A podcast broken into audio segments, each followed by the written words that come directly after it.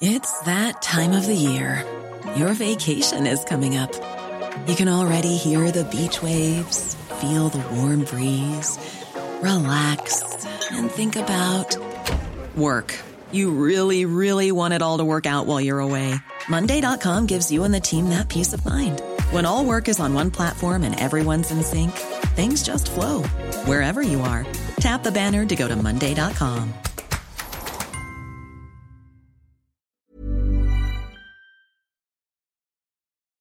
Parce que c'est plus confortable quelque part. C'est plus confortable face à l'inconfort total dans lequel on se trouve aujourd'hui euh, dans ces luttes-là. On est complètement empreint d'une philosophie punitive, c'est-à-dire qu'on ne sait pas réagir au désaccord, au conflit ou à la violence autrement que par la violence. Et ça va être nos premiers réflexes. Bonjour et bienvenue dans ce nouvel épisode de Minute Papillon, le podcast d'actualité de 20 minutes. Aujourd'hui, c'est de justice dont on va parler, mais pas de la justice qui est rendue dans les tribunaux. Souvenez-vous, il y a un an, en septembre 2022, le parti de la France Insoumise a fait face à un déchirement interne. Un de ses membres, le député du Nord Adrien Quatennens, est accusé de violence conjugale. Une main courante a été déposée par son épouse et plus tard, une plainte sera également déposée. À la suite de ces révélations, il sera mis à l'écart du parti, mais ne démissionnera pas de son poste de député.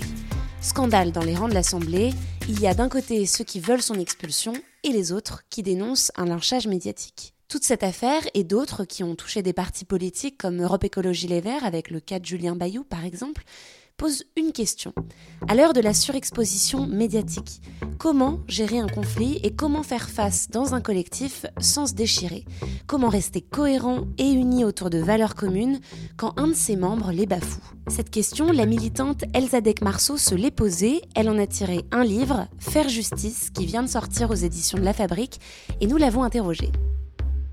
Elsa Marceau est militante féministe et queer.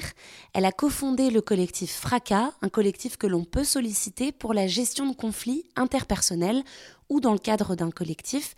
J'avais d'abord envie de lui demander pour quelles affaires concrètes son collectif intervient par exemple. Alors, on est intervenu sur énormément de cas très différents les uns des autres.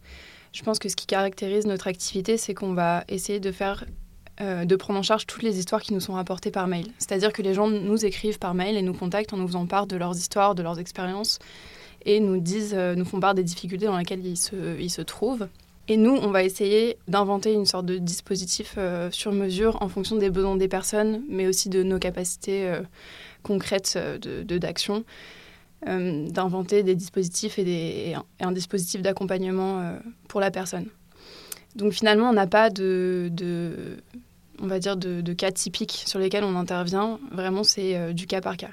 Et donc, ça va être euh, des conflits ou des violences, donc soit des, conflits euh, qui traversent un collectif et qui se retrouvent complètement démunis parce qu'ils n'ont pas les clés de, réagir et c'est un, conflit qui finit par, bloquer le collectif et qui finit par tout friser, plus personne ne bouge. Donc, nous, on peut intervenir dans ces situations-là mais on peut aussi intervenir pour aider des collectifs qui font face à des dénonciations de violences en interne. Et c'est ça qui arrive le plus souvent, je dirais.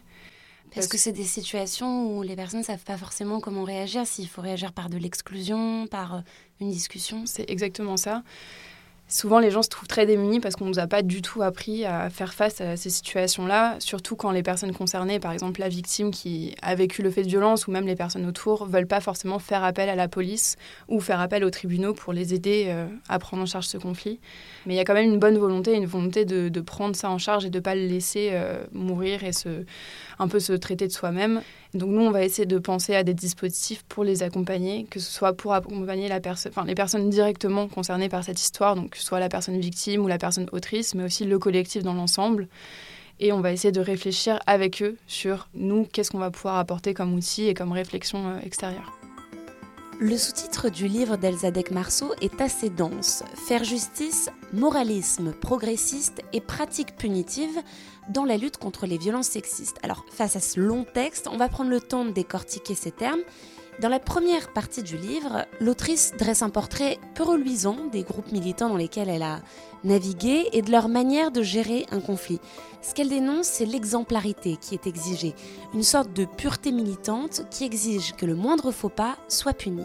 L'exemplarité va beaucoup jouer sur la parole et sur les actes symboliques ce qui est complètement euh, renforcé notamment par les réseaux sociaux où on va avoir des postures, en fait des postures publiques en ligne, mais aussi du coup ça, ça se retrouve dans ces espaces-là, euh, dans les associations, dans, dans, les réunions, etc. Mais on va avoir cette volonté de se montrer le plus, euh, le plus exemplaire possible et en miroir, enfin, par un jeu de miroir, on va être de plus en plus dur envers les personnes qui sont en face de nous et qui ne sont pas aussi exemplaires.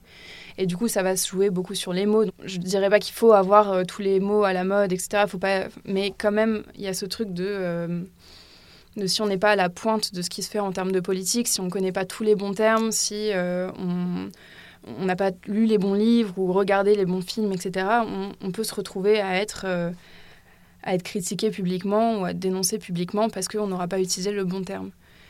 Et pour moi, ça vaudrait le coup de laisser plus de marge euh, de manœuvre à l'erreur et à l'apprentissage, euh, parce que dans les milieux féministes et je pense de manière générale dans les milieux de gauche, on parle beaucoup de, de déconstruction, mais on laisse peu de place à la reconstruction. Mais se déconstruire, pourquoi?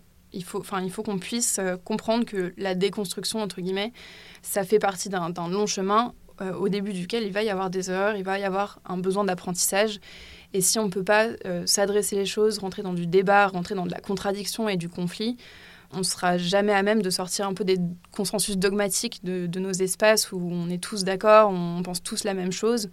Il faut qu'on puisse rentrer un peu plus dans les détails et dans le, dans le désaccord. Mais alors pourquoi cette exigence est-elle autant requise dans des milieux militants où la base, ou plutôt l'objectif de ces espaces, ça reste l'apprentissage. On peut l'expliquer par plusieurs facteurs. Ces dernières années, en tout cas moi, ce que j'ai ressenti et ce que je pense que beaucoup de gens autour de moi ont ressenti dans ces milieux-là, c'est une sorte d'impuissance collective et individuelle à faire face au monde qui nous entoure. Et face à cette impression d'impuissance-là, on va avoir tendance à se replier sur nos communautés pour euh, reprendre de la puissance. Au lieu d'essayer de, construire une lutte cohérente avec, euh, qui, est fédératrice pour aller vers l'extérieur et pour pouvoir se battre ensemble et lutter ensemble, on va avoir tendance à se replier sur nos espaces et essayer de déceler euh, un peu, les, un peu toutes les petites erreurs, euh, euh, tous les, problèmes qu'il y a entre nous, les conflits, et on va se recentrer là-dessus pour installer notre puissance. C'est-à-dire qu'on va agir plutôt sur la personne qui est juste en face de nous, qui est dans nos luttes, plutôt que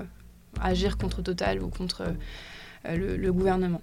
Parce que c'est plus confortable quelque part. C'est plus confortable face à l'inconfort total dans lequel on se trouve aujourd'hui dans ces luttes-là on est complètement empreint d'une philosophie punitive, c'est-à-dire qu'on ne sait pas réagir au désaccord, au conflit ou à la violence autrement que par la violence. Et ça va être nos premiers réflexes. Ça veut dire, ça va être l'exclusion, l'isolement, le fait de, reprendre quelqu'un publiquement et de critiquer quelqu'un publiquement, par exemple sur les réseaux sociaux, avec les call-outs, avec, euh, avec toutes ces vagues de dénonciation-là. Les call-outs, on peut expliquer ce que c'est Bien sûr. Euh, les call-outs, c'est pour moi euh, la dénonciation publique d'une personne nominativement pour des faits qu'elle a commis ou qu'elle aurait commis, euh, notamment sur les réseaux sociaux, mais pas que sur les réseaux sociaux. Ça peut être aussi dans les médias, dans des associations, dans des groupes euh, dans la vraie vie. Quoi. Et du coup, ces, ces outils-là, pour moi, sont directement empreints de, d'un système pénal carcéral dans lequel on, qui nous a beaucoup influencé et qui nous influence au quotidien dans nos réactions, qui, est, qui va être de, d'exclure ou de mettre de côté une personne qui a fauté. Alors contre ce qu'Elzadek Marceau dénonce, contre cette exemplarité exigée et ces réactions d'exclusion, de punition dès que quelqu'un faute au sein d'un collectif, elle oppose la justice transformatrice. Alors, qu'est-ce que c'est que ce terme? C'est un terme qui a été imaginé par Ruth Morris, une militante nord-américaine, dans les années 90. L'objectif, c'est de répondre à la violence et au préjudice sans reproduire plus de violence et de préjudice. Elzadek Marceau nous explique ce qu'il y a exactement derrière ce terme. C'est une justice qui pour moi porte un projet social, un projet politique et qui vise à appréhender le conflit et les violences comme une opportunité de changer à la fois les individus mais surtout la société. Donc ça va plus du tout être une justice qui se centre sur une personne qui a fauté, contrairement au système de justice, euh, on va dire pénale et judiciaire, qui va chercher à à appréhender un individu qui a fauté, à le punir et à faire en sorte qu'il puisse réinsérer la société ou pas. La justice transformatrice va essayer de travailler autour de la victime d'un côté, autour de l'auteur de l'autre et autour de la communauté dans un troisième temps, en considérant que l'auteur a une responsabilité directe dans l'acte qui a été commis, mais surtout la communauté autour et la société autour a une responsabilité aussi importante que celle de l'auteur. C'est-à-dire que le, conflit ou le fait de violence n'intervient pas juste au moment de l'acte qui a été commis, mais bien avant dans tout le contexte qui est autour de cet acte-là. Un petit exemple comme ça, un vol à l'étalage ne, ne, commence pas à partir du moment où une personne a volé une pomme sur un étalage, mais autour, le contexte, c'est qu'est-ce qui a fait que cette personne a volé Qu'est-ce qu'on va pouvoir mettre en place pour que cette personne n'ait plus besoin de voler dans le futur Donc c'est une justice qui travaille sur des événements passés pour faire en sorte que cet acte-là n'ait plus besoin de, de réapparaître. La prise en compte des éléments extérieurs, c'est pourtant la base aussi de notre justice pénale. C'est ce qu'on appelle l'individualisation de la peine. Pour faire simple, ça veut dire qu'au moment de décider de la sanction prise à l'encontre d'une personne, le juge va individualiser la peine. Il ne va pas s'appuyer sur une grille toute faite, mais va regarder le contexte professionnel de la personne, par exemple, sa situation familiale, sa situation psychologique, etc. Pourtant, ça ne convainc pas Elisabeth Marceau qui soutient que la justice aujourd'hui reste avant tout dans une logique punitive. Le système et la justice dans laquelle on se trouve est faite pour désigner une faute, désigner une personne qui a fauté et punir cette personne. C'est un système punitif mais elle n'est pas du tout faite pour prendre en compte les rapports d'oppression dans lesquels cette personne se trouve, les rapports de pouvoir dans lesquels cette personne se trouve, et elle-même, la justice institutionnelle, fait partie du problème. On l'a bien vu avec tous les plaintes pour viol qui n'aboutissent jamais. Tout ça, c'est un problème qui est systémique, et c'est pas parce que la, justice euh, ne fait pas attention ou il faudrait qu'elle évolue. Moi, je pense qu'il faut se passer de la justice et de la justice pénale et judiciaire pour pouvoir faire les choses nous-mêmes. Se passer de la justice pénale et faire justice nous-mêmes, mais comment? Eh bien là, tout reste encore à inventer, même s'il existe des modèles qui ont été testés, aux États-Unis notamment. Elle en parle dans son ouvrage. Il n'y a pas donc de grille toute faite pour appliquer cette justice transformatrice. Un grand principe toutefois qui revient, ça reste que cette justice, elle s'opère en intracommunautaire et que c'est cette échelle d'action qui est la plus efficace. Quand on parle de faire justice en communauté, moi ça me fait penser à un film qui est sorti l'année dernière et qui a fait grand bruit. Ce film s'appelle Je verrai toujours vos visages, il a été réalisé par Jeanne Herry et il parle de justice restaurative. C'est une autre forme de justice qui repose sur le principe de réunir les victimes et les auteurs de l'infraction dans un processus de collaboration et de coopération pour réparer à la fois la victime et à la fois l'auteur. Ce film avait fait grand bruit et dans les médias, on avait entendu beaucoup de discours sur les bienfaits de cette justice restaurative.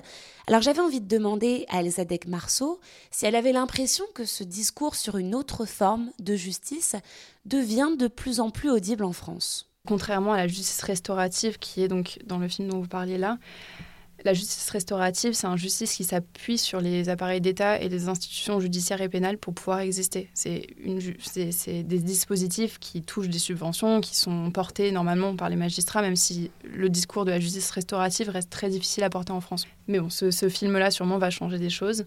Par contre, la justice transformatrice est une justice abolitionniste, c'est-à-dire qu'elle vise à se passer des institutions judiciaires et pénales. Donc je pense que c'est un discours qui est très balbutiant encore en France, même si ça fait quelques années maintenant qu'il est porté, notamment par des, autrices comme Gonala Ricordo qui travaillent sur euh, l'abolitionnisme pénal. Donc c'est un discours qui commence à se faire entendre, mais qui est au tout, tout, tout début. Et surtout, euh, c'est sûr que c'est une parole qui commence à se faire entendre et qui va prendre énormément de temps, surtout en France, pour se, se développer.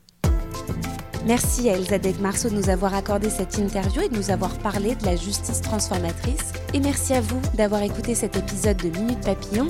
S'il vous a plu, n'hésitez pas à en parler autour de vous, à le partager et à vous abonner sur votre plateforme ou appli d'écoute préférée. À très vite et d'ici la bonne écoute des podcasts de 20 minutes.